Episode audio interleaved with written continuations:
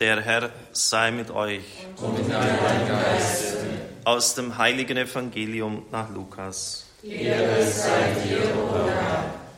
Als die Boten des Johannes weggegangen waren, begann Jesus zu der Menge über Johannes zu reden. Er sagte, was habt ihr denn sehen wollen, als ihr in die Wüste hinausgegangen seid? Ein Schilfrohr, das im Wind schwankt? Oder was habt ihr sehen wollen, als ihr hinausgegangen seid? Einen Mann in feiner Kleidung? Leute, die vornehm gekleidet sind und üppig leben, findet man in den Palästen der Könige. Oder was habt ihr sehen wollen, als ihr hinausgegangen seid? Einen Propheten? Ja, ich sage euch, ihr habt sogar mehr gesehen als einen Propheten. Er ist der, von dem es in der Schrift heißt, ich sende meinen Boten vor dir her, er soll den Weg für dich bahnen. Ich sage euch, unter allen Menschen gibt es keinen größeren als Johannes. Doch der Kleinste im Reich Gottes ist größer als er. Das ganze Volk, das Johannes hörte, selbst die Zöllner, sie alle haben den Willen Gottes erkannt und sich von Johannes taufen lassen. Doch die Pharisäer und die Gesetzeslehrer haben den Willen Gottes missachtet und sich von Johannes nicht taufen lassen. Evangelium unseres Herrn Jesus Christus. Lob sei dir, Christus.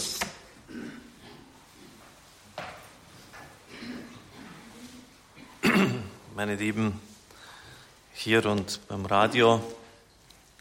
Philosophia, vom Griechisch Philein, lieben, Sophia, Weisheit heißt die Weisheit lieben. Und der Anfang der Weisheit ist immer das Staunen, das ehrfürchtige Ergriffensein. Das heißt auch innehalten, ruhig werden, zur Mitte kommen. Staunen ist eine Eigenschaft des Kindes. Und Sie wissen ja, ich habe es zumindest an dieser Stelle schon mal dargelegt, wie ich den Satz übersetze, wenn ihr nicht umkehrt und indem ihr Kinder werdet, kommt ihr nicht in das Himmelreich. Also Umkehr geschieht im Kindwerden. Es ist eine der schönsten Eigenschaften, dass Kinder so ganzheitlich sind.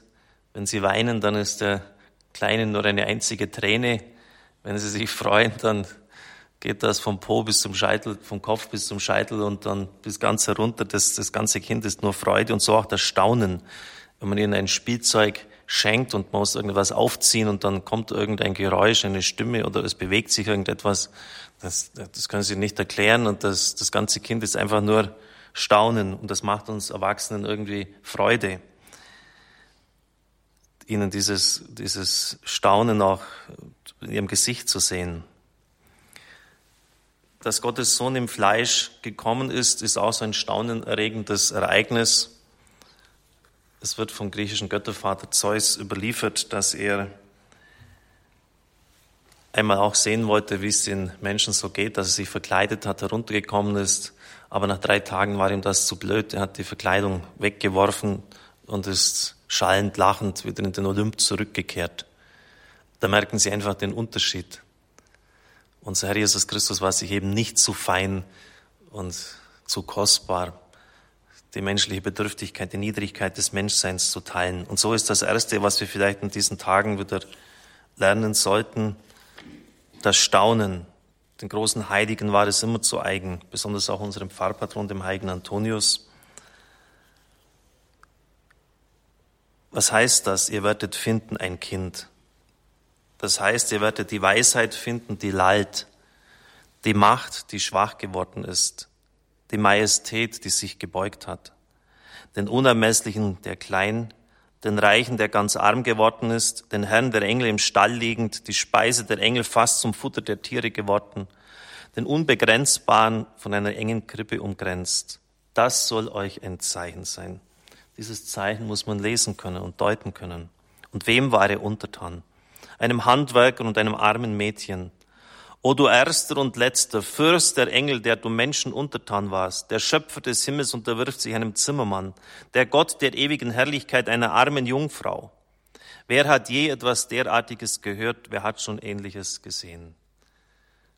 Der heilige Antonius wird immer mit dem Kind dargestellt und es gibt manche Historiker, die das bezweifeln. Das geht auf eine Vision zurück, die der Heilige hatte und wo er von einem Grafen, dem Grafen Tiso, beobachtet worden ist. Ich halte es nicht für ausgeschlossen, ich habe das jetzt nicht historisch erforscht, aber er hat das Herz eines Kindes gehabt, Antonius, und dementsprechend hat sich Gott ihm auch als Kind gezeigt. Und so wird er, wie der heilige Josef oder die Gottesmutter, eigentlich immer mit dem Kind dargestellt. Warum? Weil er einfach das Staunen nicht verlernt hat oder wiedergelernt hat. Ähnlich müsste es eigentlich sein mit der Eucharistie. Anton Lesser, der hat gestern einen sehr schönen, bewegenden Vortrag gehalten, hat gesagt, es ist eigentlich fast normal, dass wir zweifeln, denn alles, was wir jetzt so aufnehmen, geschieht über die Sinne. Wir müssen es sehen, berühren, greifen können.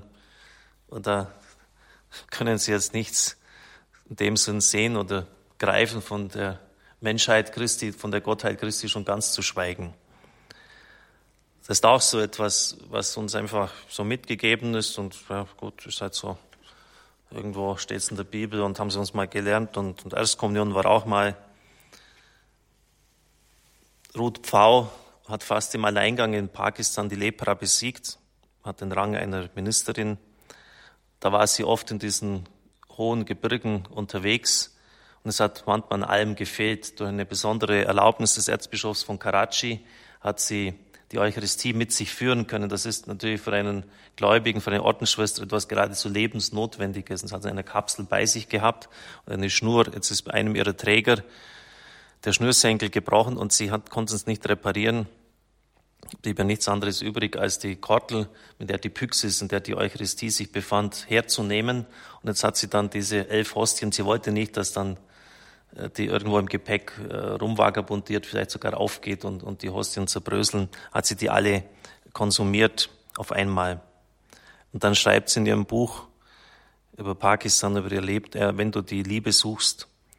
Da stand ich also in der endlosen Stille der Hochebene von Ranikot, der Abendhimmel hoch und schweigend über den violetten Felsenhügeln und dachte, bist du wahnsinnig? Warum glaubst du das? Ich halte mich doch für eine intelligente und normale Frau. Was um Himmels willen hatte dich dazu gebracht, diese total irre Behauptung zu glauben, dass Gott, Gott, Gott in diesem Brot gegenwärtig sei? Leibhaft gegenwärtig, verrückt, aufreizend, irre, total verrückt. Seit 2000 Jahren geglaubt.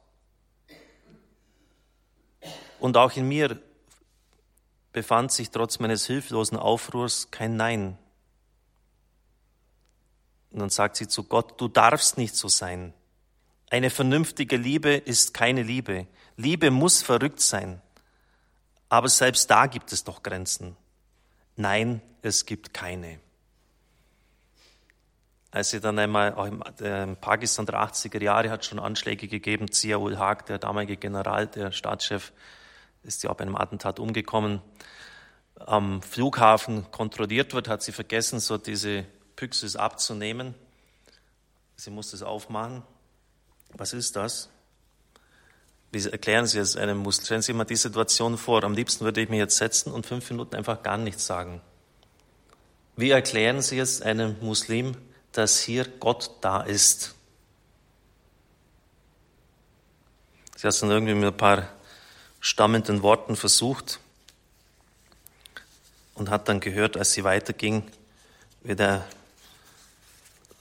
Zollpolizist zum anderen sagte, der Gott dieser Frau braucht wenig Platz. Der hat auf wenig, der braucht nicht viel, um sich auszudehnen. Ist das nicht irre?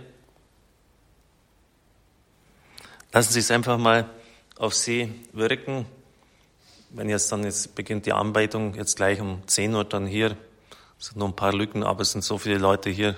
Bei einigem guten Willen müssen wir das doch heute jetzt auch noch voll kriegen, diese Liste. Lassen Sie das mal auf sich wirken. Auch ich kenne jemand, Margarete Dennenmoser, die hat auch spürt manchmal so, wie der Herz zu ihr innerlich spricht. Und dann hat sie zu ihm gesagt, eigentlich so reichlich unscheinbar hier, wo du da bist. Völlig unscheinbar, man kann dran vorbeigehen. Und sie hat dann gespürt, wie der Herr sagt, du stehst hier vor dem brennenden Dornbusch.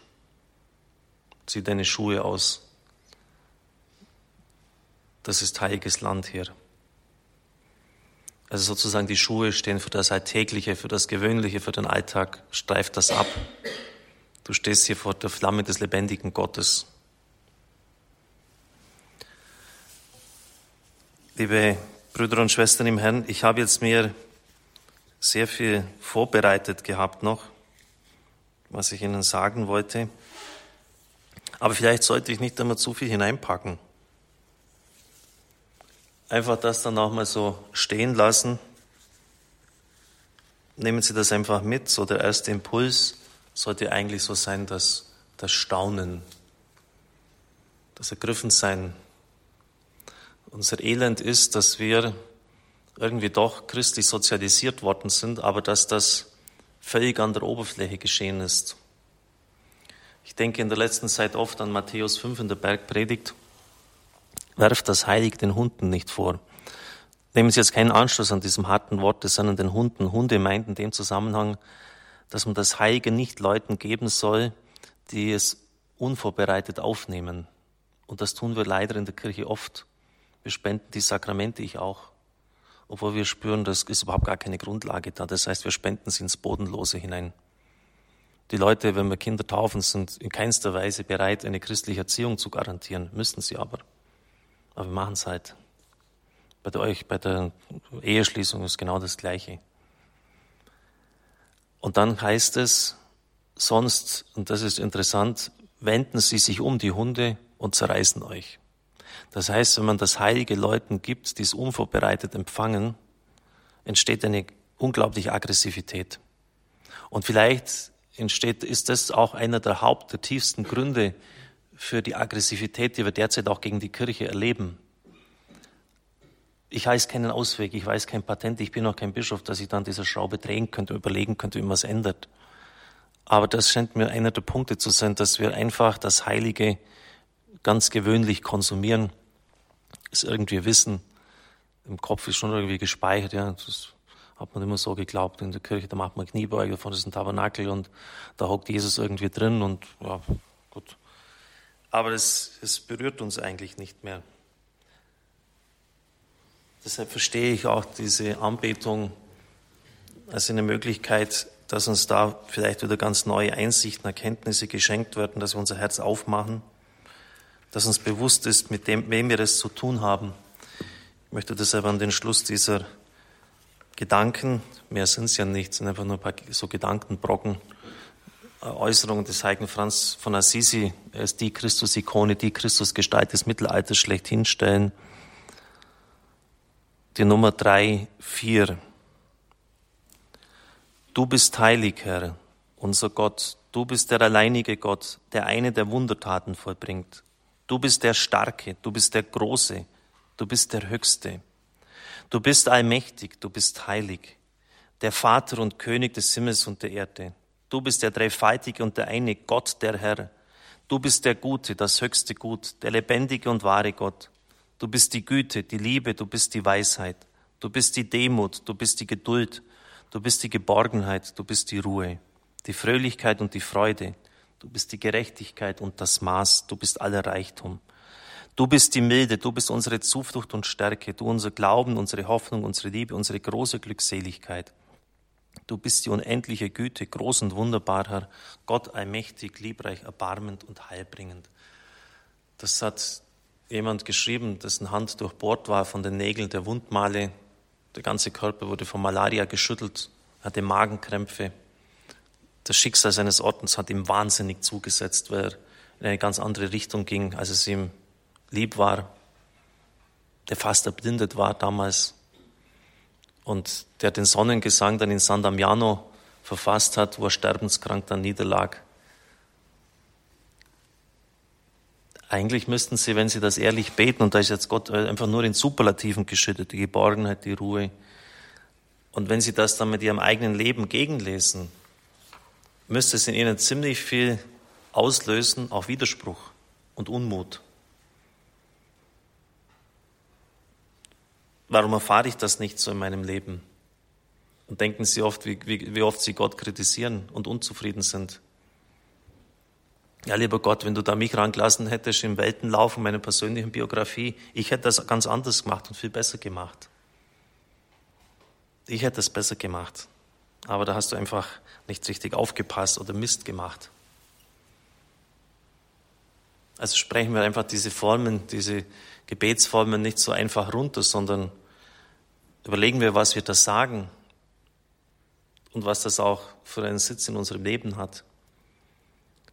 Und dann erst, wenn sie sich an dem reiben und wenn sie den Widerspruch und den Widerstand in sich wahrnehmen, erst dann geht sie eigentlich richtig los, dass sie dann mit Gott in ein tiefes Gespräch kommen können, auch in eine tiefe Versöhnung, ganz tiefe Heilung, einen Frieden. Sie bekommen wieder Kraft, in schwersten Situationen standzuhalten, nicht aufzugeben, auch in dunkelsten Stunden nicht zu verzweifeln. Es ist eine riesige Herausforderung für unsere Pfarrei, jetzt diese mit 180 Katholiken, man sagt so, die Erfahrung lehrt, dass man 6000 mindestens braucht, um anfangen zu können, eine ewige Anbetung. Wir wollen jetzt, gehen jetzt ja nicht davon aus, dass es ab jetzt immer durchläuft, aber mit 9000, so ist die Erfahrung, läuft es dann rund. Mit 9000 geht's gut. Da ist so ein Potenzial in einer Pfarrei da, da kann man das mutig beginnen. Und da wird auch die Nacht immer besetzt. Wir haben 180 Katholiken. Also es gibt viel Grund zu hoffen und zu vertrauen. Amen.